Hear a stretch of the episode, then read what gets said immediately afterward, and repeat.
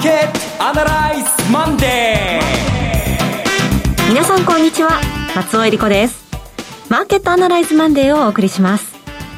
パーソナリティは金融ストラテジストの岡崎良介さん。もう9月なんですね。そうですね、えー、うかうかしてはいられません。今日も頑張りたいと思います。岡崎良介です。はい。えそして今日株式アナリストの鈴木一之さんはお電話でのご出演です。鈴木さん。鈴木和之です。おはようございます。どうぞよろしくお願いいたしますこの番組はテレビ放送局の BS12-12 で毎週土曜朝の6時から放送中のマーケットアナライズプラスのラジオ版です。海外マーケット東京株式市場の最新情報具体的な投資戦略など耳寄り情報満載でお届けしてまいります。さて東京市場なんですけれども、はい、ちょっと元気がない展開が続いていますね、うん、まあ日本に何か問題がというか、はい、決してそれはないんじゃないないんですけれどもアメリカの結局のところ金融政策にふ、ま、振り回された夏だったというふうに言えると思うんですね、まだ終わったわけじゃないし、まあ、9月の20日21日で行われる FOMC で大体の結論がまあ出るとは思うんですけれどもただまあそういうものも冒頭で申しました通りもう9月なんです。そうなんです。ちょっと気合い入れましょうかと、うん、あのなんだかんだ言って、えー、戦略とか資産運用ってやっぱり時間との戦いなんで、はい、でいろんなものの確率も大体目標としてるのがこれぐらいだこれ例えばこの時期にこれぐらいこうこの時期にこうなるはずっていう予定だったらやっぱりこう季節が変わったあの月が変わったっていうところはやっぱりちょっとギアを変えるとかですね、うん、えー、戦略を見直さなきゃいけないところなんですね、うん、今日はそのあたりのところを踏まえて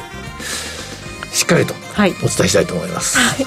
えー、そして鈴木さんこのところのマーケットご覧になってどんな印象をお持ちでしょうか？あのなかなか本当に日経平均はもう強くなったり弱くなる動きが不安定なんですがやっぱりあの一貫しているのは業績がしっかりしている企業には、まあ、あの中型以下の銘柄が今は主流なんですけどやっぱり継続的に資金が入ってきてますよね、うん、あの地利高がずっと続いてるっていう毎日上がってるような銘柄が結構増えてきますので、うん、そのあたりがあのなんか方向性が見えてくるんじゃないかなとそうですか、えー、この後お話伺っていきたいと思います。それでは番組を進めていきましょうこの番組は株三六五の豊かトラスティ証券の提供でお送りします。今週のストラテジー。このコーナーでは今週の展望についてお話しいただきます。はい。あの早ければ、えー、上半期のうちにまあ、9月までの間に3万円近くまでいくんじゃないのかな、なんていうことを、えー、前々から予想していました。で、その9月が来た、来たんですけれども、私はやっぱり、えー、今週から9月なんで、えー、8月よりももう一段ギアを上げて、はい。やっぱり買いで臨んでいこうかというふうに、うん、まあ、煽っちゃいけないんですけどね、はい、買え買え買え買えって言っちゃいけないんですけれども、2万7600円ですか、まあ、2万7500円ぐらいのところ、まあ、大差ないですからね。とりあえず、今週は少なくとも月曜日、買いから皆さん入りませんかというのが提案したいところです。うん、このところずっと岡崎さんね、そこねは大体2万7500円ぐらいと見ていいだろうとおっしゃってますね。で、まあ、理由については、あの、多分上半期がもう終わるんですけども、はい、あの、ポツポツポツ、あるいはトトトトトと急激にですね、情報修正の話がこれから出てくると思うんです。日本経済は決して傷んではないし悪くはなっていないと。で、問題は要は、あの、アメリカのマーケット、あるいはグローバルな投資家の、えー、まあ、見方一つだけだと思うんですね。で、そのグローバルな投資家の、えー、非常に重要な判断材料となる雇用統計が、先週の金曜日に発表されたんですが、はい、今回のこの雇用統計は非常に、えー、株式市場関係者には明るい内容であったと思います。うん、織り込むには時間がなかったことと、それからレーバー、レーバーデーっていうのがあってお休みになっちゃうんで、えー、本当は、まあ、今週の火曜日から、まあ、えー、少しずつ折りプライスにしていこうと考えてるだと思うんですけども、えー、どう明るいニュースだったかと。えー、インフレの、ここまで上昇を続けたインフレの緩和が、えー、そのインフレ率の上昇の緩和がですね、まあ、よりはっきり見えてきたというところです。まあ、その一つは賃金に現れていて、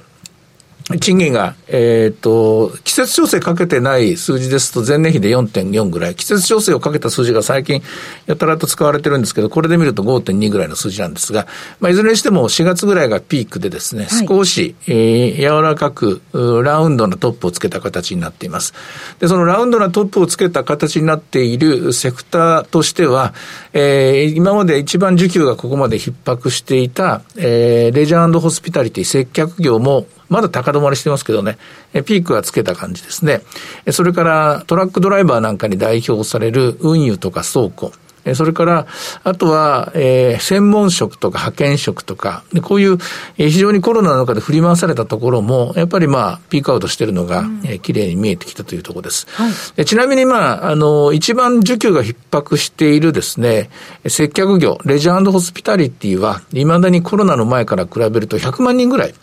減ってるんですけども、うん、その100万人がどこへ行ったかというと、ウーバーイーツの運転手になったり、それから、あの、あと専門職なんかでですね、何かしら、そちらに雇用吸収はですね、今言いました、この2つに吸い上げられていったんですね。えー、で、逆に言うと、その、ウーバーイーツだって飽和状態になったら、うん、まあトラック運転手だって飽和状態になったら、それ以上は雇えませんから、はい、賃金上がってこなくなるわけなんですけども、えー、この今3つ挙げたところ、3つが3つとも賃金上昇がピークアウトしてきましたから、どうやら局地的な、うん、晴れですね。炎症を起こしていたところは引いたかなというふうに思います。それから労働参加率といって、えー、結構早めにリタイアして、して、した人たちが多かったのがですね、全体の足を引っ張ってたんですが、今回は珍しくこれが改善しました。はい、えー、六えっと、60いくらだったかな？62.4ですか、ね。62.4でしたかね。はい、あの、えー、62の真ん中ぐらいまで上がってきたので、これいいニュースです。それからもう一つ、あんまり目立ってないんですけれどもね、はいあの、着実にですね、えー、マイニングロギングって、マイニングのセクターの雇用がずっと、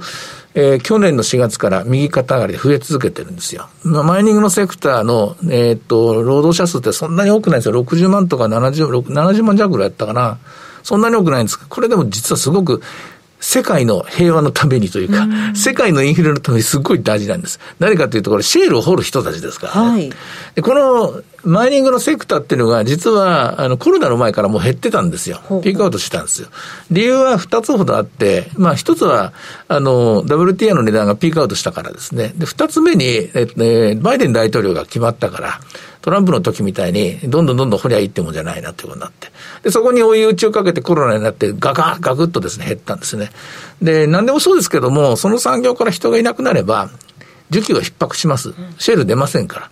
えー、いくらその線を上げたとしてもですね、どんどんどんどん出るもんじゃないし、そこで働いてくる人たちが増えてこないと、キャパシティ大きくならないんですが、えこちらが、え去年の4月から確実にずっと増え続けていてですね、まあ、原油価格のボトム、えから見ると、去年の1月からかな、去年の1月から増え続けて、えー、原油価格から9ヶ月遅れて、トレンドが上向いて、はい、増加トレンドが上向いて、でこれもまた、えー、コンスタントにずっと伸びていると。えー、なんだかんだ言って、えー、一度も落ちることのなく、去年から1年と8ヶ月ぐらい続いてるのかな。まあ、要はこれであ、アメリカ産の原油、アメリカ産の天然ガスっていうのは着実に供給されている。アメリカのエネルギーは安定してくるだろうと。で、これグローバルに時間かかりますけれども、はい、世界の原油価格もこれで安定すると。あとは天然ガスで、天然ガスはその流通の問題ですね。パイプラインが閉ざされちゃいますとですね、船で運ぶしかないんですけども、はい、アメリカ産の天然ガスをどうやって運ぶかとか、こうなってくるんです。いずれにしても、働いてる人が、あの、働いてる人が戻ってくると、これは需要と供給の、まあ、供給の方が増えますから、おそらくエネルギー価格の方もピークアウトして、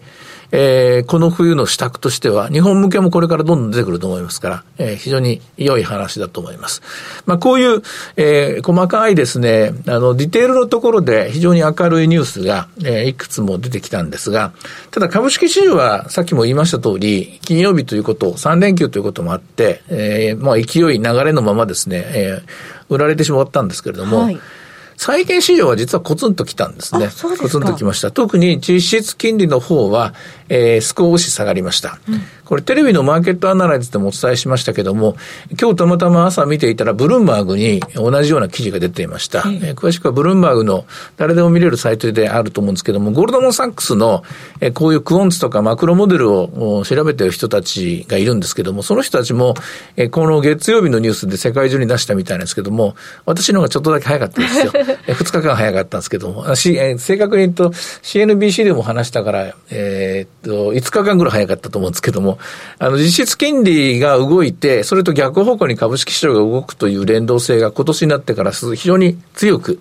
おそらくアルゴが働いてるんだと思うんですけどね。うん、で、1%動くと、えー、SP500 で逆方向に14%ぐらい動いてしまうというのが見つかって、で、えー、これがまあ、世界を動かしているというのが、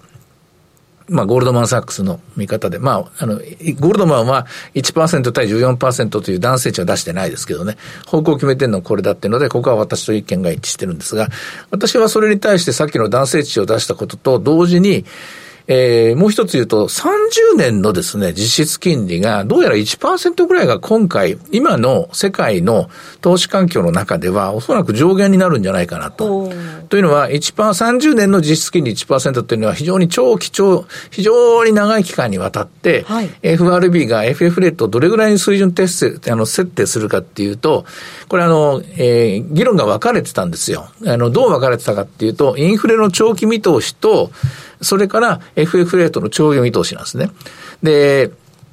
FF レートの長期見通しというのが、まあ、中立金利とごっちゃになって議論されてるんですけども、どうやら、えー、FF に、FF レートの長期見通しが今30年という非常に長い時間、実質金利が1%あるっていうことは、例えば2%に、えー、あの、インフレ率が落ち着いたら、そこにプラス1%ですから3%。はい、中立金利は2.5だったんですけど、中立金利がおそらく0.5ぐらい動いた感じなんですよね。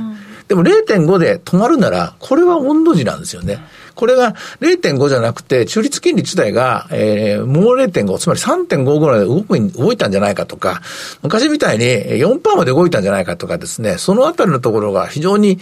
あの、長期の投資を考えて、長期のアセットアロケーションを考える機関投資家には、この0.5幅っていうのはものすごく大事な意味なんですよ。はい、これをめぐって株式のウェイトが決まるんですね。この数字が、仮にまあ、3点、中立金が2.5だと思ったのが3になりました。これはもう今コンセンサスと思います。産経体験市場的には今これはコンセンサスなんですけども、これが3.5になっていく、4になるっていくと、これは債券のウェイトを増やして、金利が3、あの、金利が3.5とか4%が水準が平均になるわけですから、あの、債券のウェイトを増やして株式のウェイトを減らすっていう長期的なルール作りになっていくんですよ。株式がどんどん減らされてってしまうんですけども、これが、どうやら、あの、そこまではいかないなと。ここで、えー、今回雇用、雇用統計があって、この後 CPI があって、そして、えー、9月の FOMC があって、そこでまた、サマリーオブ、えー、エコノミックプロジェクションがあって、見通しが出るんですけども、ここで、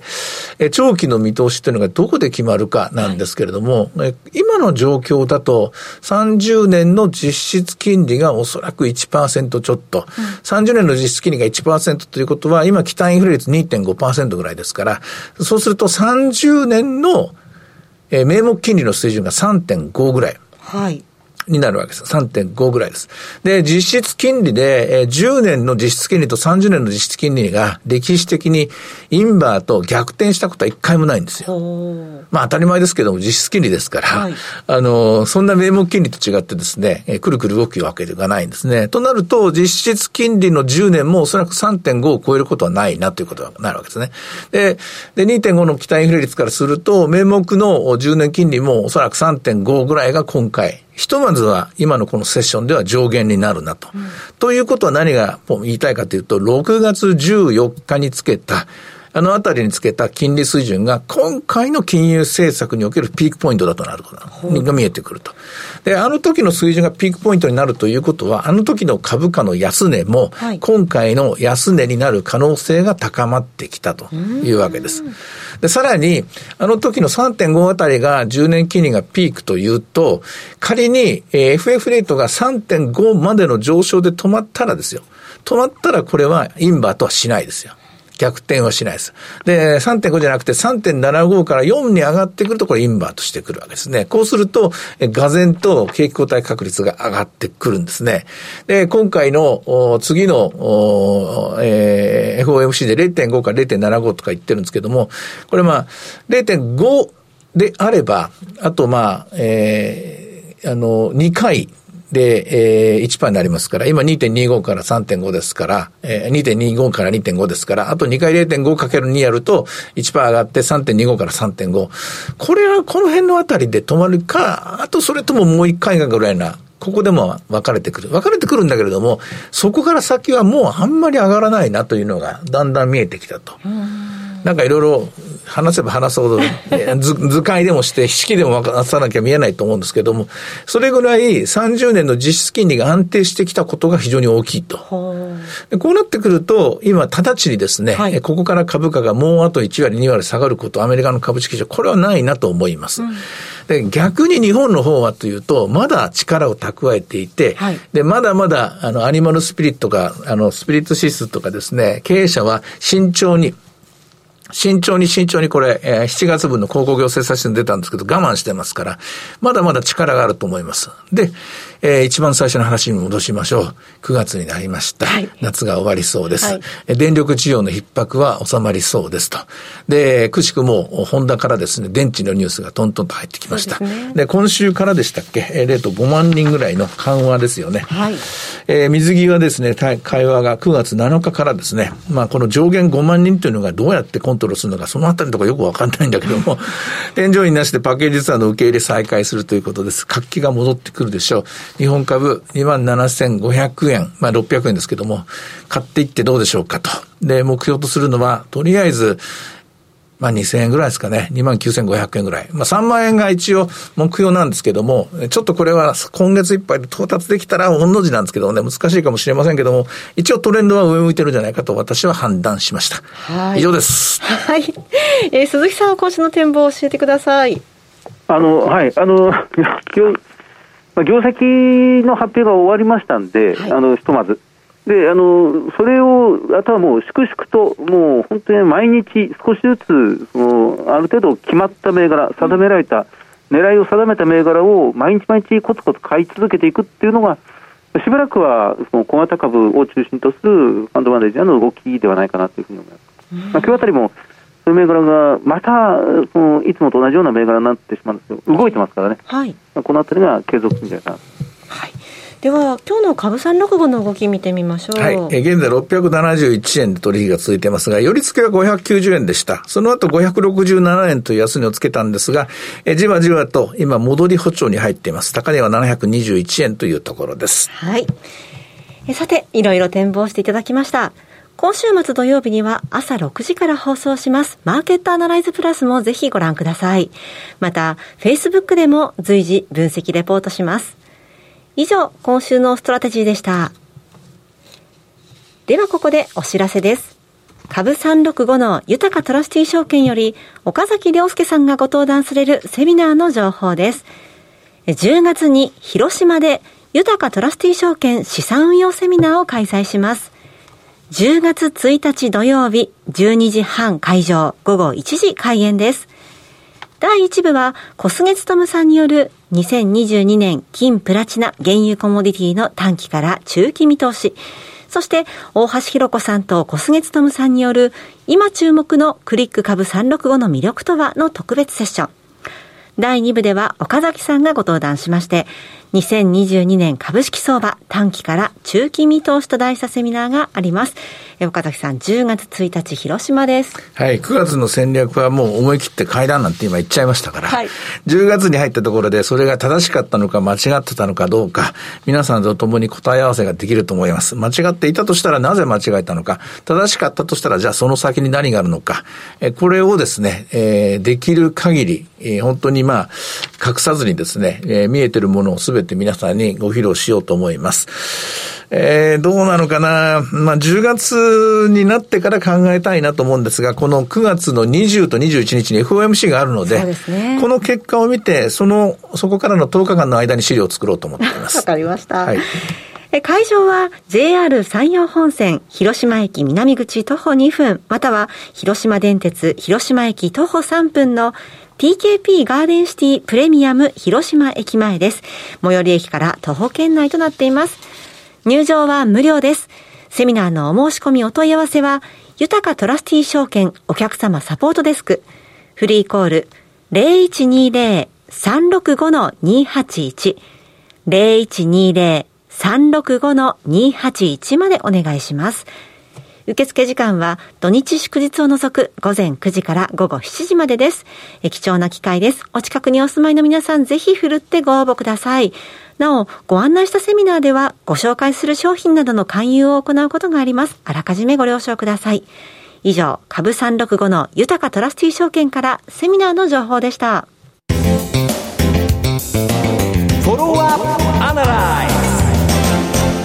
では、鈴木さんの注目企業のお時間です。鈴木さん、お願いします。はい、あの、東洋炭素ですね。えー、っと、5310の東洋炭素、銘柄コード5310。はい。えっと、あの、もう名前の通り、その炭素、えー、まあ、黒煙電極なんかで使われる炭素なんですが、あの、ここでは東方性炭素、まあ、等しい方向性って書きますが、東方性炭素で、えー、世界シェア30%を持っているという、非常にあの、まあ、小型ニッチなスペシャリティの会社ですね、えっと、午前中、前場で値段、株価は若干上がってまして、3195円というところです、えー、時価総額は660億円ぐらい、で売上が440億円、まあ、総資産が840億円ですから、まあ、かなり割安で、PBR が0.9倍ぐらいというところです。あのまあこれ、12月決算なんですが、はい、その8月の頭に出した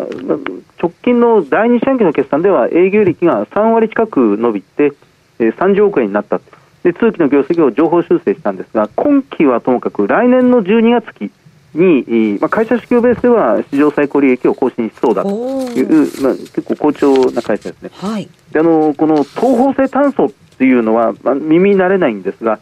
あの要はあのシリコン、半導体を作るときにシリコンウェハーが必ず必要なんですが、そのシリコンのウェハーの前の段階、インゴットと言われるシリコンの塊を作るときに、